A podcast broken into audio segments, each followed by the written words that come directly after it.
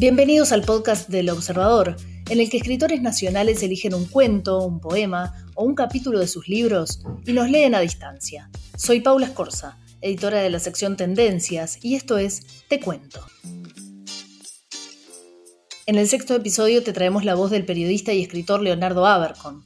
Tiene una extensa carrera periodística. Publicó en revistas internacionales como Gato Pardo, Etiqueta Negra e Internacionales y es periodista del Observador. Abercon es autor de libros de no ficción como Historias Tupamaras, Crónicas de Sangre, Sudor y Lágrimas, Gabazo sin Piedad y Milicos y Tupas, obra por la cual obtuvo el premio Bartolomé Hidalgo y el libro de oro 2011. Bienvenido, Leonardo. ¿Qué elegiste para leernos? Hola, mi nombre es Leonardo Abercon. Voy a leer un fragmento de un artículo, un reportaje o una crónica narrativa que se llama el pueblo que, quiso salir en televisión refiere a lo que ocurrió en la ciudad de Jung en 2007, cuando un programa de televisión convocó al pueblo a cinchar una locomotora para obtener recursos para su hospital y eso terminó en un lamentable accidente en el cual murieron ocho personas arrolladas por la locomotora y muchas otras quedaron heridas. El artículo se publicó originalmente en la revista colombiano-mexicana Gato Pardo en la edición de mayo de 2007 y luego acá en Uruguay lo publicó La Diaria el 22 de mayo de 2007 y está incluido en un libro mío que se llama Crónicas de Sangre, Sudor y Lágrimas. Es un libro que publicó la editorial Fin de Siglo que reúne eh, una docena de, de trabajos de este estilo de periodismo narrativo está en las librerías y también está en la Biblioteca Uruguay del Plan Ceibal, así que se puede leer este online por internet. Voy a leer un, pasaje en la mitad del artículo, no es ni, ni, desde el comienzo ni incluye el final, es una parte en la mitad de, de la crónica sobre lo que ocurrió en Jung. Nada fue nunca tan publicitado en Jung. Los escolares pintaron decenas de carteles, se pusieron pasacalles en las principales esquinas, se avisó a la prensa del pueblo, los organizadores fueron entrevistados en cada programa periodístico local, se abrió una página en internet para que participaran los yunguenses emigrados, y con la melodía de un viejo aviso televisivo de salchichas se compuso un jingle que se irradió una y otra vez con altoparlantes. No se quede en casa ni en la oficina, venga usted y la vecina, venga usted y la vecina, vengan todos y todos juntos lucharemos y la meta cumpliremos. La constante apelación a la palabra todos hizo que muchos creyeran que cuanta más gente se hinchara del tren mejor. Pese a su imprecisión, la campaña publicitaria fue un éxito a la hora de generar expectativa. Cuando llegó el día, el entusiasmo era enorme. En la calle, algunos se saludaban diciendo todo por el hospital. Esperaban que por fin llegara la hora. Yolanda Facio estaba segura. Ella tiraría del tren. Ramón Bachino, que trabajaba en una estancia fuera del pueblo, le anunció a su esposa que viajaría especialmente para ayudar al hospital. Yamila Rakouki, de 15 años, quería estar ahí. Era algo nuevo. Acá nunca pasan cosas así, dice. Yamila pensó en invitarle a la hinchada Jonathan, su compañero de liceo, el chico que jugaba bien al fútbol. El pastor Muniz también se despertó ilusionado y le preguntó a Marina, su esposa, ¿qué hago?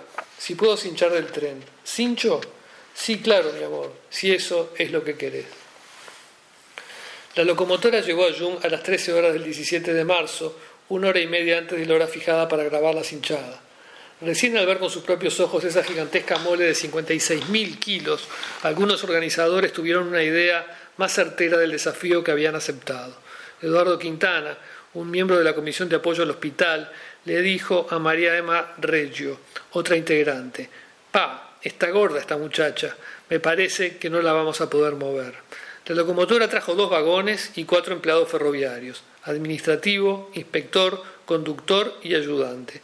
Ellos no habían recibido ninguna instrucción especial de la compañía. El de mayor rango era el administrativo Héctor Parentini y su superior no le había explicado nada.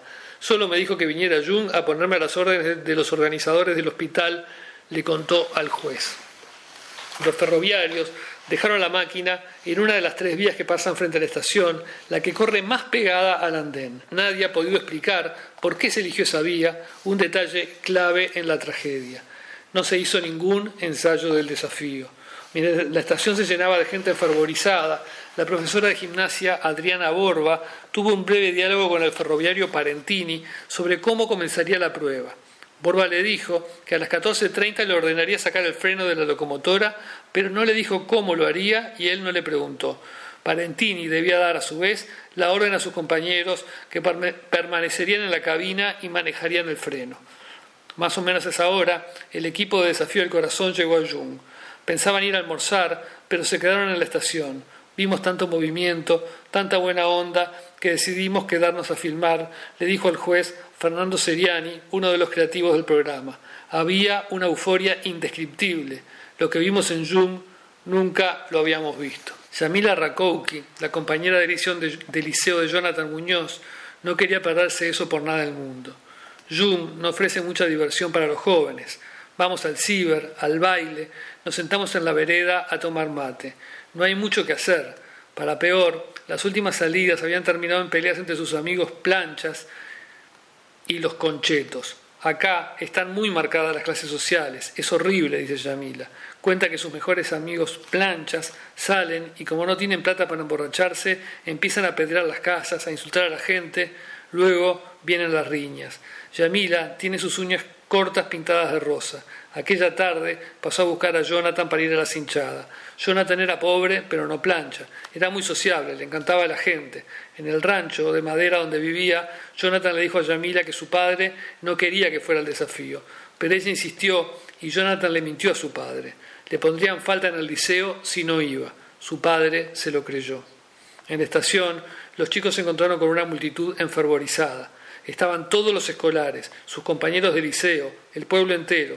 Desde los altoparlantes sonaba todo volumen una y otra vez el pegadizo jingle. Todos juntos lucharemos, todos juntos lucharemos. Por sobre la música, Ariel Pérez, un periodista local, y otros dos comunicadores del pueblo animaban la fiesta. Subida al tren estaba Paola Bianco, estrella de la tele, conductora de Desafío al Corazón. Jonathan se entusiasmó y le dijo a su amiga que él tiraría de la locomotora. Yamila le recordó que en el liceo les habían advertido que solo los adultos podían, pero Jonathan no la escuchó. Yamila también vio que, que muchos de sus amigos planchas estaban frente a la máquina buscando un sitio para cinchar. Uno de ellos dijo, cuando empiece me voy a tirar abajo de las ruedas, así muero de una vez. Yamila le pidió a Jonathan que se quedara pero no hubo caso. Adriana Borba, la profesora de gimnasia, le contó al juez de su vasta experiencia en conducir eventos sociales exitosos. Organizó, por ejemplo, el certamen Reina de la Piscina ante 500 personas, pero esta vez las cosas no salieron tan bien. Había comenzado a llover. La multitud reunida era gigante y no se veía ningún policía.